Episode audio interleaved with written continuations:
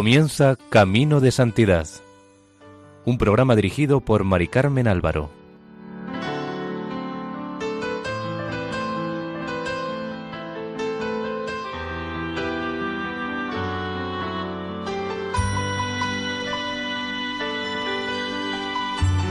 Bienvenidos al programa Camino de Santidad, realizado por el equipo de Radio María en Castellón, Nuestra Señora del Lledó. Les invitamos a escuchar el capítulo dedicado al beato Tito Brandsma.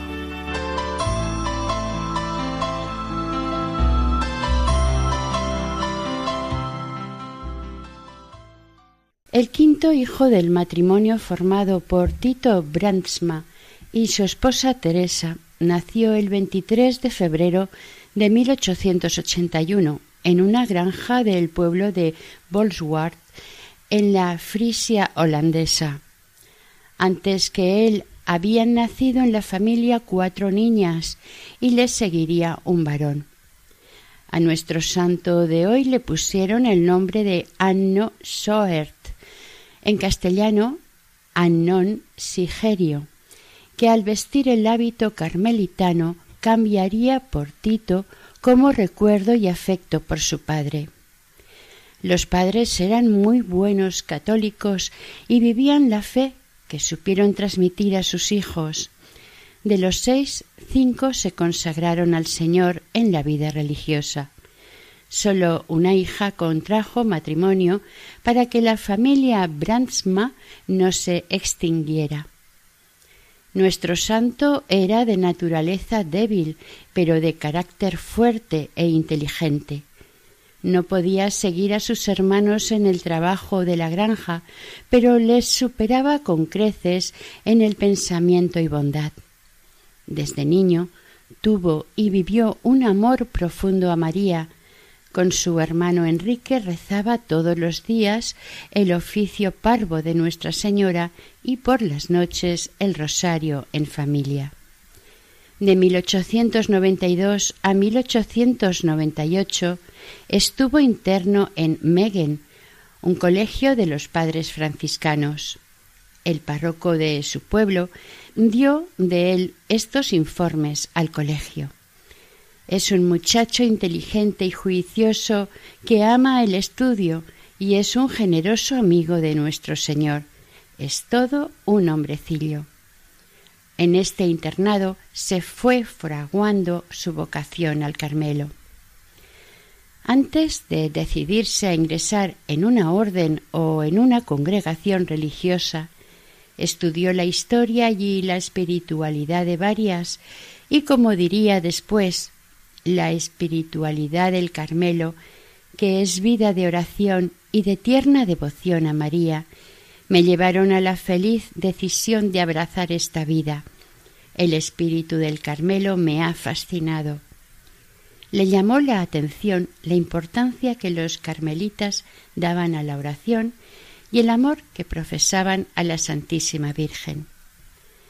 A sus diecisiete años y medio, el 17 de septiembre de 1898, día de San Alberto de Jerusalén, santo muy querido en la orden, aunque no era carmelita propiamente, vestía Tito el hábito de carmelita de la antigua observancia en Boxmer, provincia de Brabante, en Holanda. Vivió seriamente el año de noviciado y el 3 de octubre de 1899, lleno de gozo, hacía su profesión religiosa en la orden que oficialmente se llama Hermanos de la Bienaventurada Virgen María del Monte Carmelo y que conocemos vulgarmente como Carmelitas.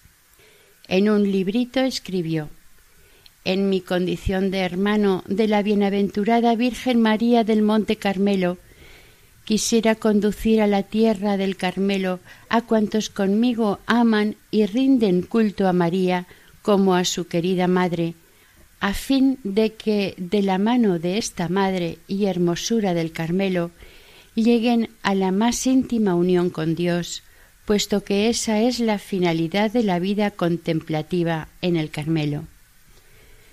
Siendo estudiante de teología, su maestro, el padre Humberto Dressen, tuvo que prohibirle que se levantara de madrugada para el rezo coral conventual a causa de su frágil salud. Su debilidad física fue lo que hizo que sus superiores le impidieran realizar el deseo que le acompañó toda su vida y que ahora empezaba a germinar, ser misionero. Ya profeso, se entregó de lleno al estudio sin olvidar nunca la piedad, y su débil naturaleza empezó a resquebrajarse. A pesar de ello, comenzó a dar señales de su futura vocación dentro de la orden, el periodismo.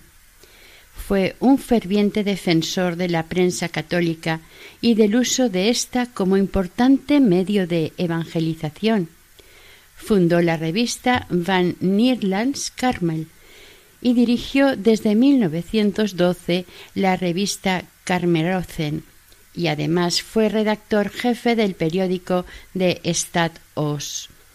Escribía unos artículos que eran muy apreciados por el público y colaboraba en diversas revistas y periódicos. Desde muy joven, Tito Brandsma sintió una profunda admiración por Santa Teresa y desde sus primeros años de vida religiosa o incluso antes se sintió muy influido por la Santa de Ávila. Su primer libro fue un opúsculo sobre ella y su última obra, escrita en la cárcel en condiciones sorprendentes, versó también sobre la Santa. Él mismo reconoció en diversas ocasiones que quizás había sido esta una de las grandes frustraciones de su vida, el no haber podido concluir toda una obra magna sobre la vida y las obras completas de Santa Teresa al holandés. Sus múltiples ocupaciones y su rápido final se lo impidieron, pero a pesar de todo dio un gran impulso al conocimiento de la santa incluso entre religiosos y religiosas. También investigó sobre la mística flamenca de varios siglos, logrando reunir un conjunto de obras místicas y doctrinales de gran calado y de imprescindible consulta para todo aquel que quiera acercarse a estos místicos. El actual Instituto Tito Bratsma de Nimega, dedicado al estudio de la mística, tiene su origen en la obra de nuestro Beato. Siendo aún estudiante, hacia 1901, Tito tradujo del francés una antología de textos de Santa Teresa de Jesús con casi trescientas páginas. Es un trabajo un poco pobre al haber sido traducido del francés y no del original castellano, pero es significativo el interés del joven carmelita esta antología en holandés fue para muchos carmelitas y estudiosos de la historia de la espiritualidad en Holanda el primer acercamiento a los textos de Santa Teresa de Ávila y por tanto un instrumento muy valioso. El 17 de junio de 1905 fue ordenado sacerdote en la Catedral de San Juan de Hertogenbosch. Al año siguiente, a comienzos de curso, fue enviado a la Universidad Gregoriana de Roma, a donde llegó el 31 de octubre de 1906 para estudiar y doctorarse en filosofía y sociología. Allí tomó contacto con algunas nuevas corrientes del catolicismo de principios de siglo, como la presencia de la Iglesia en los medios de comunicación, en aquellos momentos prácticamente reducidos a la prensa, o el interés por la cuestión social, la cual se había ido desarrollando mucho desde la publicación de la Rerum Novarum de León XIII. Fueron años que marcarían profundamente su vida y que orientarían su apostolado al volver a Holanda. Durante este tiempo siguió enviando trabajos a revistas y periódicos de su país. Tres años después, en 1909, con veintiocho años, obtuvo el doctorado en filosofía y volvió a Holanda. El pequeño doctorcillo, como cariñosamente le llamaban, se entregó con ardiente celo a diversos apostolados. Los abarcaba todos, y en todos era muy competente. Profesor, predicador, escritor, director de una revista, todo ello lo hacía con la misma dedicación y competencia con la que atendía a las necesidades de los más pobres que acudían a él, o si no, era él quien los buscaba. Su oración era siempre intensa, de ella sacaba las fuerzas para todo lo que hacía. La oración litúrgica y la meditación eran el centro de su vida y el combustible que daba fuerzas a su celo. La misa la vivía en profundidad. Todos se admiraban del fervor con que él la celebraba. Estaba siempre en oración, menos cuando le llamaban al servicio o la caridad a los hermanos. La jornada del padre Tito estaba tan llena que parecía imposible que un hombre pudiera hacer tantas cosas. Antes de las cinco de la mañana ya estaba en el coro. Al padre Tito se le encontraba en todas partes. El celo por Dios le consumía. Alguien dijo de él el padre Tito solo está quieto en el tren o en el coro. Para comprender el perfil humano y espiritual de Tito Brandsma, es preciso que sepamos el cariño y afecto que sentía por su querida madre y por su familia, así como que jamás olvidó la sencillez, la humildad y la vida interior tan apreciada en el Carmelo. A pesar de sus dotes y prestigio, era profundamente humilde. La pobreza la vivía con intensidad. Todo lo daba. No tenía nada propio. Solía decir sin la pobreza el religioso es un fariseo, señorito de vida fácil bajo un vestido pobre. Los que lo trataban, religiosos y seglares, decían de él que era puro como un ángel, puro como un niño de primera comunión. En la comunidad era un religioso más y nunca se permitía faltar a los actos comunitarios, como capítulos o al coro. Si tenía que ayudar en la cocina o limpiar suelos, lo hacía con naturalidad, como un religioso más, a pesar de dirigir la universidad. En 1916 el padre Bradma retomó sus estudios sobre espiritualidad y sobre todo la espiritualidad teresiana. Para él, la falta de una traducción de las obras de Santa Teresa al holandés era una laguna especialmente importante para la cultura religiosa de los Países Bajos, por lo que se puso de nuevo a ello. Cuando los superiores le decían que no hiciera algo para que no se agotara por su débil salud, contestaba Está bien, padre prior. Los superiores saben mejor que Tito Bradma lo que Tito Bradma debe hacer. En 1919 fundó la Escuela Comercial de Os, que hoy lleva su nombre. En el verano de 1923, los católicos holandeses, hasta no hacía medio siglo tan perseguidos, habían ganado una gran baza, la creación de la Universidad Católica de Nimega. Entre la lista de los profesores aparece el nombre del padre Tito, como uno de los más prestigiosos catedráticos. De esta universidad llegaría a ser rector magnífico en 1932, aunque su porte pequeño y delgado no le acompañara mucho, cargo que desempeñó con moderación y firmeza.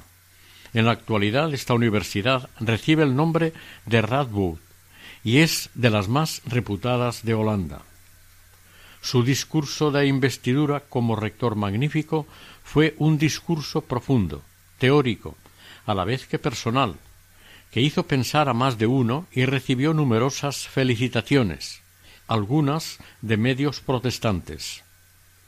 En este discurso confesó Entre las numerosas preguntas que me hago, ninguna me preocupa tanto como el enigma del por qué el hombre que se halla en vías de desarrollo y se siente orgulloso de sus conquistas se aleja de Dios de forma tan notable.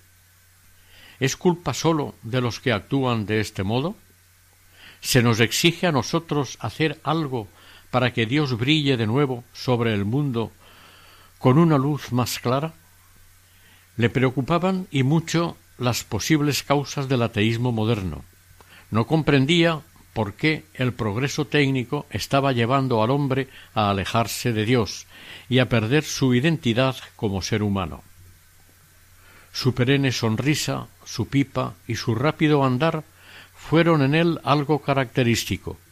Los estudiantes le buscaban como a un amigo y le querían como a un padre, puesto que, por mucho trabajo que tuviera, nunca se negaba a nada.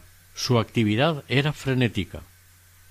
Cuando en su comunidad le eligieron ecónomo, el prior tuvo que destituirlo porque todos los pobres que llamaban a la puerta del convento eran atendidos generosamente por el padre Tito, y la economía del convento quedó prácticamente en quiebra económica. Su alma poseía gran cantidad de virtudes. Parece como si todas se hubieran dado cita en ella.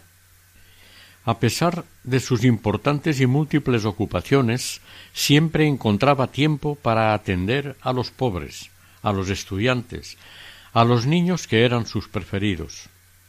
Llegado un momento, el padre prior tuvo que poner límite a sus actividades y a su vida de oración, pues su salud se había deteriorado demasiado. En 1925 visitó España para conocer mejor Ávila, patria de Santa Teresa, por quien, como ya sabemos, sentía un amor especial y se sabía sus obras casi de memoria. Llegó a ser el hombre más famoso de Holanda, las cartas le llegaban con sólo poner su nombre en el sobre.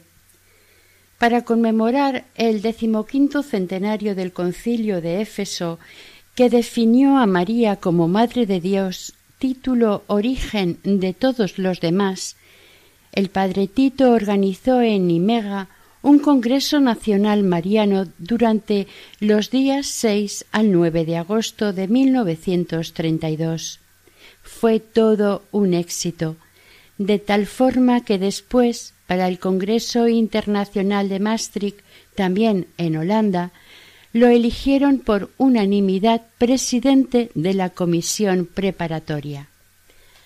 A pesar de que era totalmente novedoso en Holanda, nuestro santo no paró hasta conseguir que se organizara una procesión mariana por las calles de Nimega.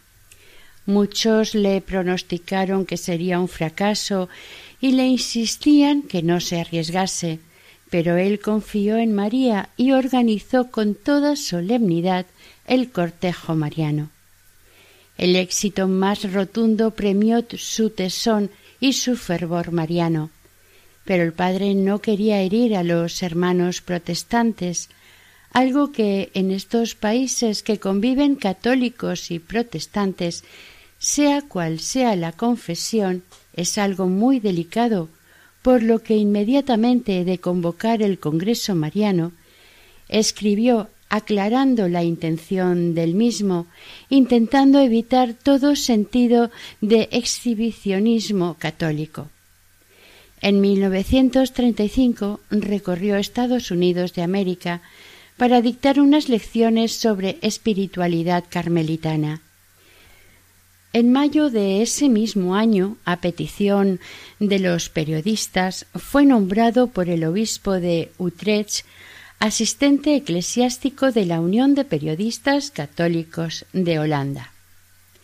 Se le veía disfrutar sobre todo cada año cuando llegaba la fiesta de la Santísima Virgen del Carmen, fiesta patronal de la Orden. La última de su vida la pasó en el infierno del campo de exterminio de Dachau, y no le quedaban más que diez días en este valle de lágrimas. En una de sus meditaciones marianas había sacado esta resolución recorrer con la Santísima Virgen el Via Crucis de la vida ordinaria, pero no con lamentos y gemidos, sino alegres y entusiasmados para comprobar la verdad de la afirmación de lo dicho por Jesús. Mi yugo es suave y mi carga ligera. Mateo 11:30. La cruz constituye una bendición de la cual no deberíamos huir. En la cruz vigor, en la cruz salvación, en la cruz la luz. En una comunidad religiosa sólo se deben contemplar rostros alegres, radiantes de una felicidad de orden superior e intensa, y tal disposición ha de ser imperturbable. La Santísima Virgen, nuestra Madre, es reina no sólo del cielo, sino también de la tierra, y nosotros somos hijos de esta reina. Al final de una de sus meditaciones marianas decía Pongámoslo todo en manos de Nuestra Señora, que ella cuida de nosotros como madre por sus hijos. Todo cuanto hacemos, todo lo que tenemos, coloquémoslo en las manos de Nuestra Señora, que ella nos lo guarde y conserve, indicándonos la finalidad que ha de tener todo. La estrella del mar, la estrella fija en el polo, nos va señalando la ruta de nuestra vida. Es el ejemplo siempre luminoso, la puerta del cielo, llevado siempre de su mano, nuestra entrada está garantizada y segura filial coloquio con nuestra Madre. Muéstrate que eres nuestra Madre. Queremos ser tus hijos en el sentido más estricto. El 10 de mayo de 1940, las fuerzas nazis alemanas invadieron Holanda. El padre Tito movilizó la prensa y se levantó contra aquellos invasores que con su corrosiva doctrina del nacionalsocialismo intentaban acabar con la fe cristiana, con la libertad de enseñanza y con los judíos. Los nazis querían la expulsión de los niños de origen judío de los colegios católicos y la inclusión obligatoria de consignas nazis en los diarios católicos, de los que él era el representante. El padre Tito defendió sus ideas valientemente con sus artículos periodísticos una y otra vez, sin miedo a las amenazas que recibía. Tanto fue así que el gobierno nacional socialista hablaba de él como ese frailecillo peligroso. En aquel entonces era profesor de filosofía y de historia de la mística en la Universidad Católica de Nimega. Él tenía las ideas claras. Ya en el año 1936, es decir, cuatro años antes, cuando las noticias no eran todavía muy claras ni estaban demasiado difundidas, colaboró en un libro titulado Voces holandesas sobre el trato de los hebreos en Alemania, en el que escribió Aquello que se hace ahora en contra de los hebreos es un acto de cobardía. Los enemigos, los adversarios de aquel pueblo son verdaderamente mezquinos si creen que deben actuar así, de manera inhumana. Y si con eso piensan manifestar o aumentar la fuerza del pueblo alemán, eso es sólo una ilusión de la debilidad. En Alemania reaccionaron definiéndolo como un profesor maligno, pero él, sabiendo su responsabilidad de educador, no desistió. En el año escolar 1938-1939 ya ofrecía a sus estudiantes cursos sobre las funestas tendencias del nacionalsocialismo, en los que abordaba todas las tesis coyunturales, valor y dignidad de toda persona humana, sana o enferma, igualdad y bondad de toda raza, valor indestructible y primordial de las leyes naturales, respeto a toda ideología, presencia y guía de Dios en la historia humana contra todo mesianismo político y toda idolatría del poder, y sabía que entre sus oyentes también había espías del partido. en 1941, se planteó en Holanda la cuestión de la publicación en diarios católicos de los anuncios del movimiento nacional socialista holandés.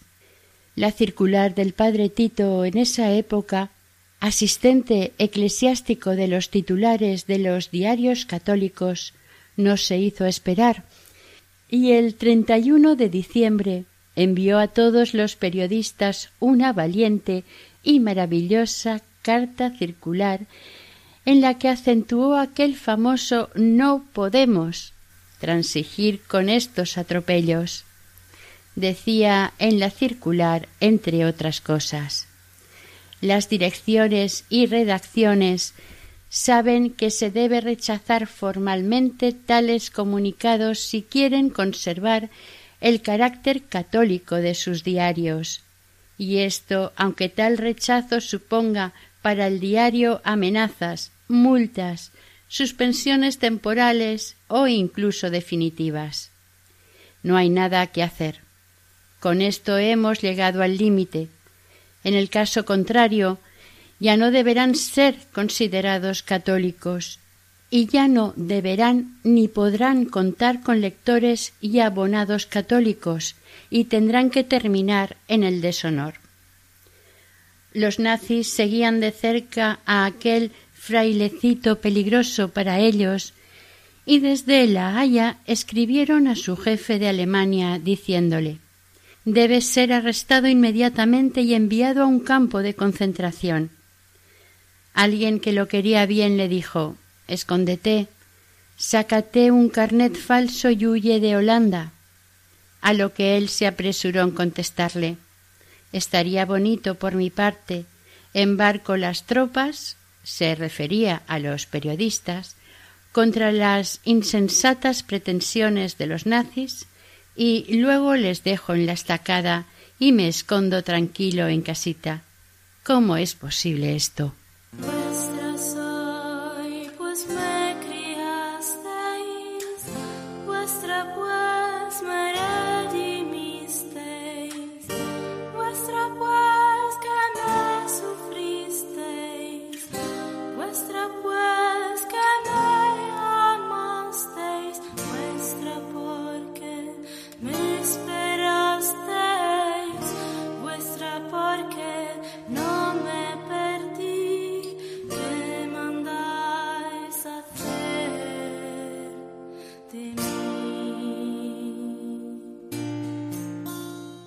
El lunes 19 de enero de 1942 fue su último día de libertad.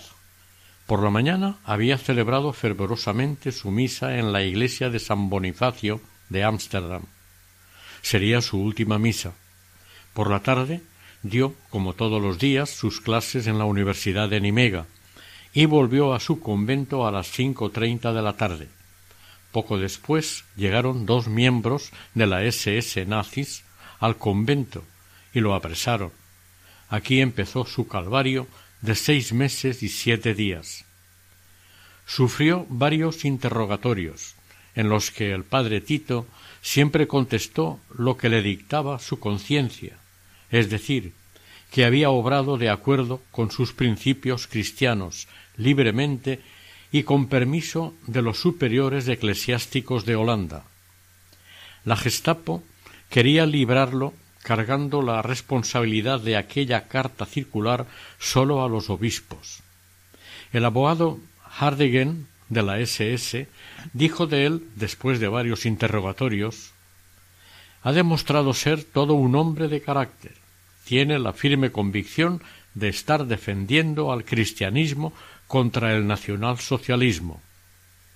El padre Tito supo ser en todo momento, a lo largo de los interrogatorios, un hombre honesto, sincero, firme, respetuoso, cuando todo invitaba a lo contrario.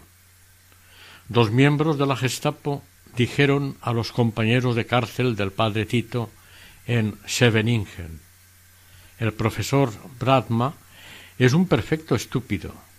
Con una simple palabra de retractación hubiera quedado libre inmediatamente.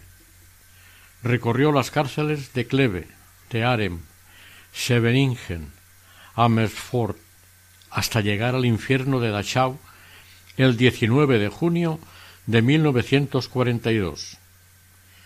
En la celda número 577 de Scheveningen, que medía cuatro metros por uno noventa, escribió el poema Ante Jesús, un vía crucis, una defensa contra el nacionalsocialismo y en los espacios en blanco de un libro que tenía una biografía de Santa Teresa. Más tarde diría a alguien que allí se sintió un auténtico carmelita, porque podía entregarse durante más tiempo a la oración. En la pared de la celda colocó una pequeña estampa de la Virgen del Carmen, ya que decía que ella no podía faltar en la habitación de un carmelita. Después de cincuenta y dos días en Scheveningen, viendo que no podían hacerle cambiar su manera de pensar, fue trasladado al campo de concentración de Amersfoort, con la cabeza rapada y con un traje a rayas que llevaba el número cincuenta y ocho. No perdió la sonrisa ni el buen humor. Los prisioneros e incluso los guardias le conocían como el más amable del campo. Poco después sería enviado al terrible campo de exterminio de Dachau. Allí era solamente el número treinta mil cuatrocientos noventa y dos. En medio de aquel infierno el padre Tito alentaba y animaba a todos. Por la noche pasaba por alto el toque de queda y con sigilo entraba en los barracones donde sabía que más le necesitaban. Los compañeros del campo, agradecidos por su entrega y sabiendo de su amor a la Virgen, le regalaron un rosario hecho por ellos con botones y madera. La Virgen María estaba presente en su pensamiento todo el día. Le decía al hermano carmelita Fray Rafael Tiuis, que estaba en el campo con él Hermano, María debe ayudarnos y sostenernos. Ella pone su mano sobre nosotros. Así podremos aguantar mucho mejor todo cuanto nos suceda y añadía Mira, antes de ir al trabajo debes rezar aquella preciosa plegaria a María que recitábamos en el convento. Y mientras caminaban juntos a buscar el respectivo comando de trabajo, rezaban una preciosa oración que vamos a recitar entera. Santísima Virgen Inmaculada, luz y esplendor del Carmelo, tú que miras con ojos de particular bondad al que viste vuestro bendito escapulario, mírame benignamente y cúbreme con el manto de tu maternal protección.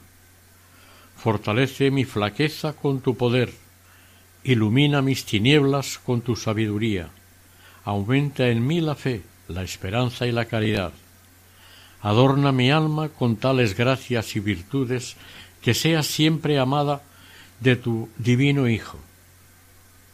Asísteme en esta vida, consuélame cuando muera, y preséntame a la augustísima Trinidad como Hijo y siervo devoto tuyo, para alabarte eternamente y bendecirte en el paraíso.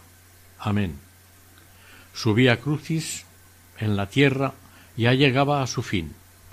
El 16 de julio de 1942 fue un día gozoso para él recibió en la tercera orden del Carmen al sacerdote polaco Tadeo Silinski.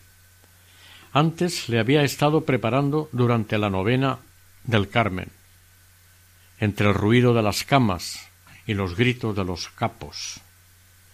Ese día felicitó con un apretón de manos y una sonrisa radiante a todos los carmelitas que se encontraban allí. Pero el padre Tito cayó enfermo y hubo de ser llevado a la enfermería. Es algo inconcebible cómo estando tan débil pudo resistir durante tanto tiempo el calvario que pasó. Palizas, hambre, frío. Los días que pasó en los campos de concentración fueron durísimos, sobre todo los que pasó en los campos de Amersfoort y los treinta y siete días de Dachau. aunque en este último al menos tenía el consuelo de poder comulgar clandestinamente todos los días. A la cárcel de Amersfoort le llevaron porque vieron que les era imposible hacerle cambiar de opinión. Allí le encomendaron trabajos forzados, sin cesar de torturarle, pero su fe y su ciencia eran inquebrantables. Padeció numerosas enfermedades, entre ellas la disentería, que le llevó a la enfermería de la prisión donde se las agenció para organizar tertulias literarias y encuentros religiosos con los demás presos. Era su ángel, su consuelo, un respiro que Dios les enviaba. A mitad de año le trasladaron al terrible campo de Dachau, luego de brutales interrogatorios. Antes de llegar estuvo en la prisión de Cleve, donde sufrió una auténtica agonía del alma o noche del espíritu, en la que vivió atormentado sobre cuál sería la voluntad de Dios, pensando si obraba correctamente, si le movía la soberbia o la fe. Llegado a Dachau, fue destinado igualmente a trabajos forzados, que terminaron agotándolo. En la enfermería, a la que le enviaron desahuciado, su agonía aumentó, ya que fue sometido a experimentos médicos. En su caso, fue el de producirle flemones artificiales con todo el dolor que conllevaban. Cuando ya dejó de servirles en el experimento, los nazis ordenaron matarle. El 26 de julio de 1942, una enfermera que declararía en el proceso diocesano y volvería a la fe católica que había abandonado, a las dos menos diez de la tarde le ponía la inyección de ácido fénico y diez minutos después moría el padre Tito. Era domingo.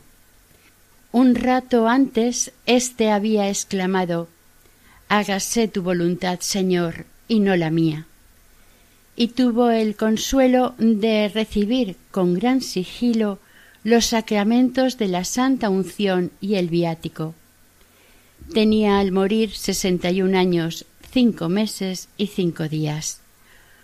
Cuando se enteraron de su muerte, todos los compañeros del campo de Dachau decían que había muerto un santo. El día veintinueve su cuerpo fue arrojado al horno crematorio del campo y sus restos arrojados a una fosa común.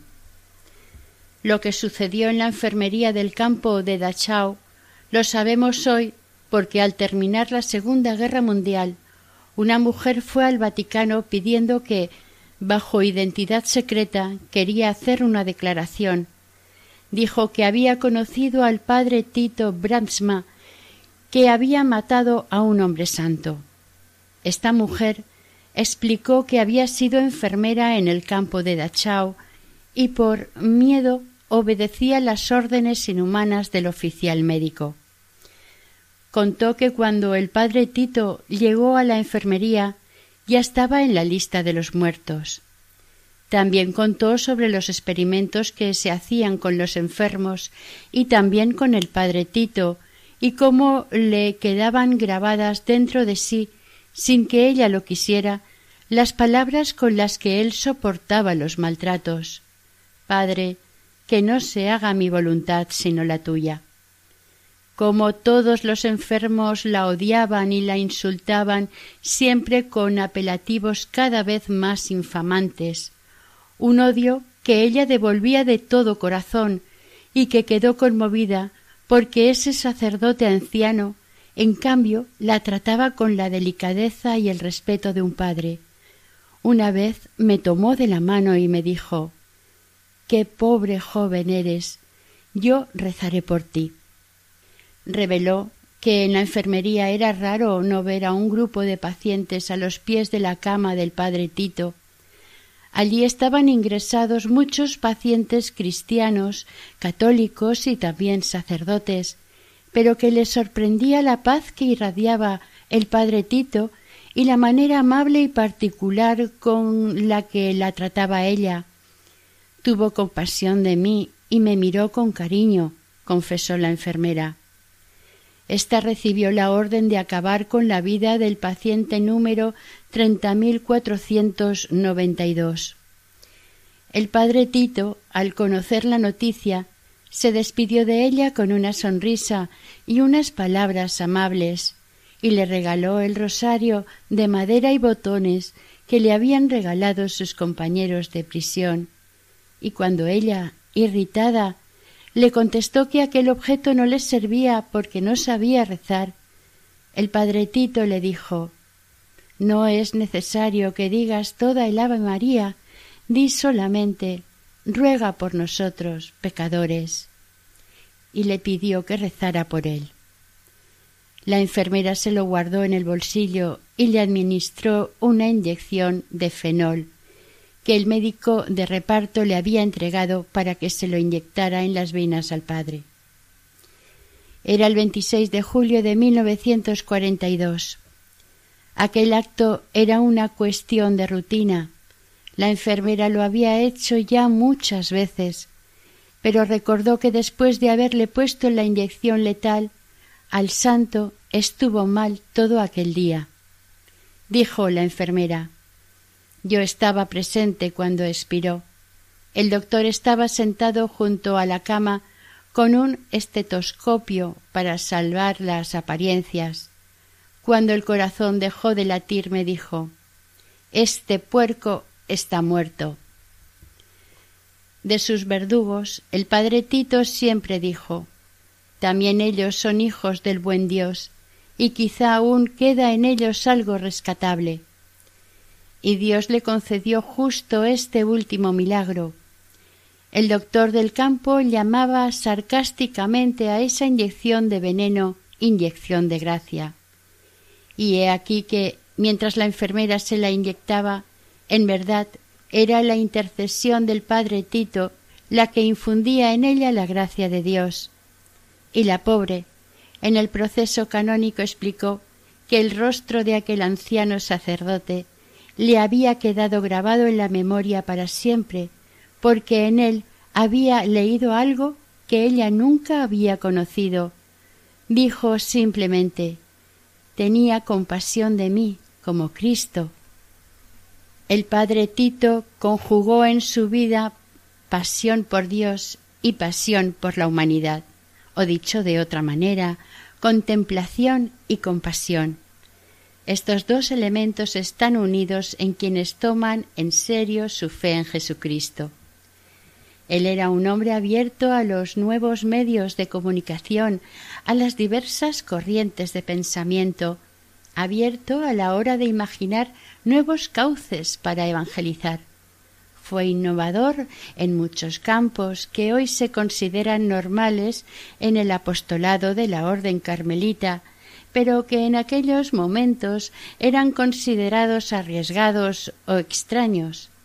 Era abierto en sus actitudes ante ciertos rigores excesivos y absurdos, como por ejemplo cuando en el camión que transportaba hacinados a los prisioneros desde la cárcel de Scheveningen al campo de Amersfoort, entre los cuales estaba el padre Tito, cuando uno de los prisioneros, que más tarde contaría la anécdota, pidió a uno de los sacerdotes ser oído en confesión.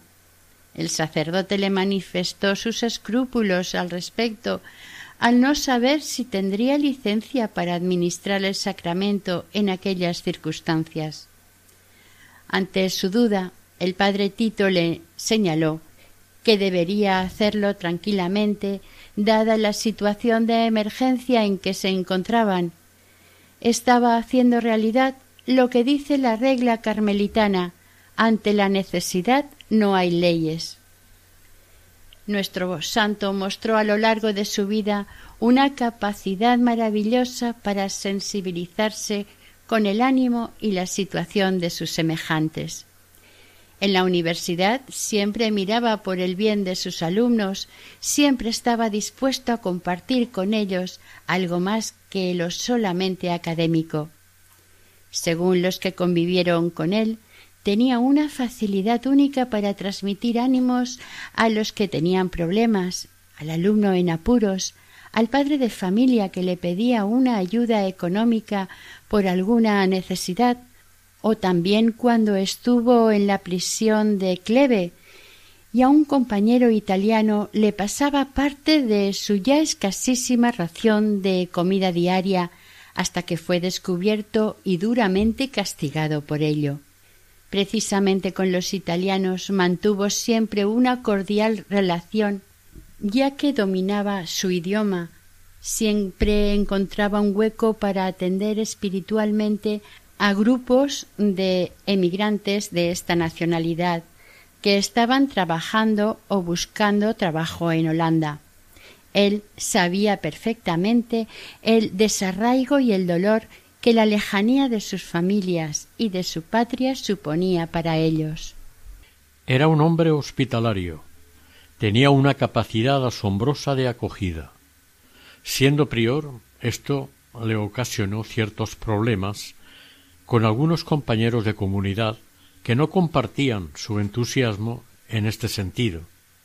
Asimismo, eran famosas sus invitaciones a la limosna, su negativa a que se cobrase nada a nadie por la estancia en el convento. En sus comienzos en la Universidad Católica de Nimega tuvo que residir en una pensión, ya que los carmelitas holandeses no tenían aún convento en dicha ciudad. Los fines de semana regresaba a Os para vivir con la comunidad. Muchas veces la dueña de la pensión, viendo la cantidad de jóvenes que acudían a hablar con el padre Tito, y no sólo de temas académicos, le propuso poner alguna excusa para que no le molestasen en su trabajo, ya que lo interrumpían continuamente.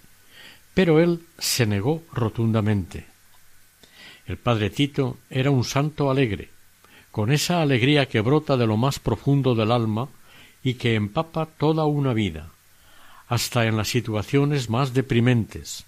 Era una alegría a flor de piel, hasta con una pizca de buen humor e ingenio. Tenía motivos para preocuparse y desanimarse. El exceso de trabajo, la situación política, no sólo en Alemania, también en su país, donde los simpatizantes de los nazis iban poco a poco imponiendo sus criterios, o la precaria salud que le acompañó durante toda su vida. Pero nuestro santo no era un quejica ni un lánguido que arrastra su existencia como un fardo pesado, sino que al contrario sacaba plenamente el jugo a su vida y se entregaba totalmente a su trabajo, era un hombre que miraba su vida y descubría en ella mil cosas por las que alegrarse y por las que dar gracias. Muchos de los compañeros de prisión del beato Tito coinciden en su declaración para el proceso de beatificación, en que era un hombre lleno de prudencia, elegancia y educación en el trato, capaz de combinar la sencillez y la espontaneidad con la más elevada finura. Estos rasgos de su carácter invaden también su espiritualidad. Era poco amigo de fanatismos y de excesos. Varias veces fue llamado a dar su opinión en varios casos de estigmatizadas y visionarios.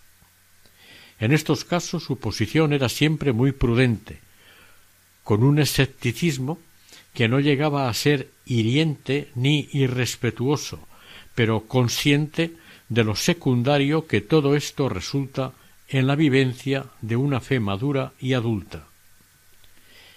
El decreto para la beatificación del padre Tito, que tuvo lugar el 9 de noviembre de 1984, decía De pequeña y grácil estatura y de salud siempre delicada, supo combinar con una intensa vida interior una gran solicitud por todas las formas modernas de apostolado, misiones, unión de las iglesias, escuelas y educación católicas, medios de comunicación social.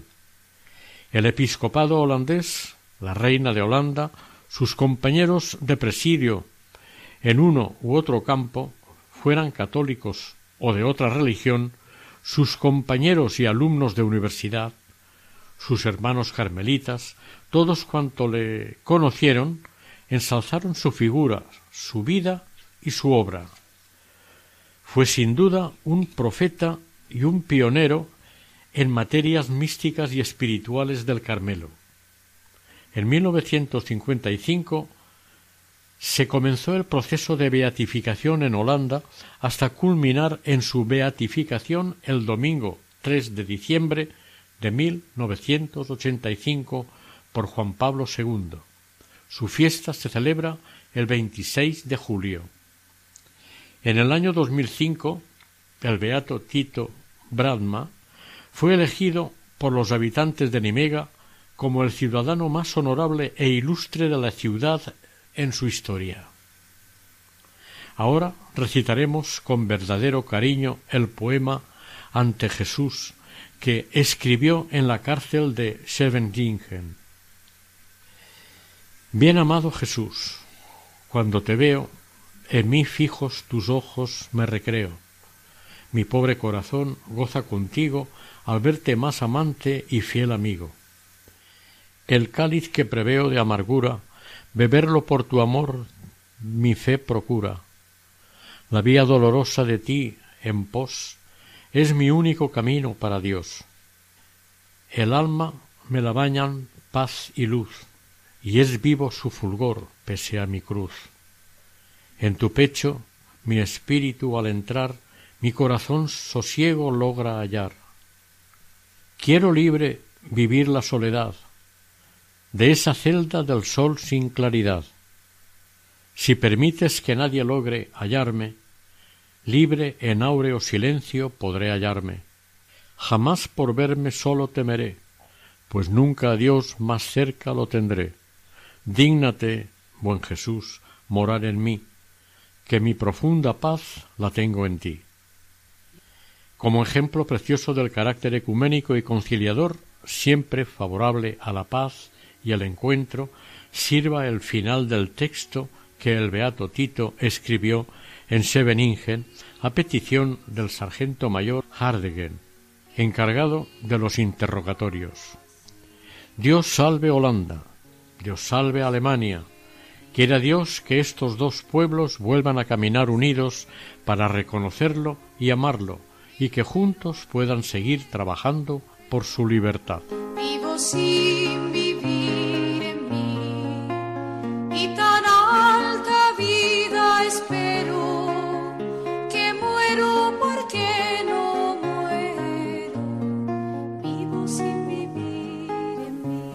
Señor Dios nuestro, amante de la vida y de la libertad, que guiaste a tu siervo Tito a través de la noche oscura del sufrimiento, concediéndole una constancia invicta en las persecuciones. Te doy gracias por haber glorificado en la Iglesia a tu humilde siervo el beato Tito Bratsma, haz que su ejemplo suscite en muchas almas renovadas interiormente por la fuerza de tu espíritu el compromiso de trabajar por la defensa de la verdad, rechazando todo compromiso con el error y así lograr la verdadera libertad de los hijos de Dios. Concédenos la gracia de su canonización y el favor que te pedimos por su intercesión. Amén. Finaliza aquí el capítulo dedicado al beato Tito Brandsma, dentro del programa Camino de Santidad elaborado por el equipo de Radio María de Nuestra Señora del Lledó de Castellón. Deseamos que el Señor y la Virgen nos bendigan.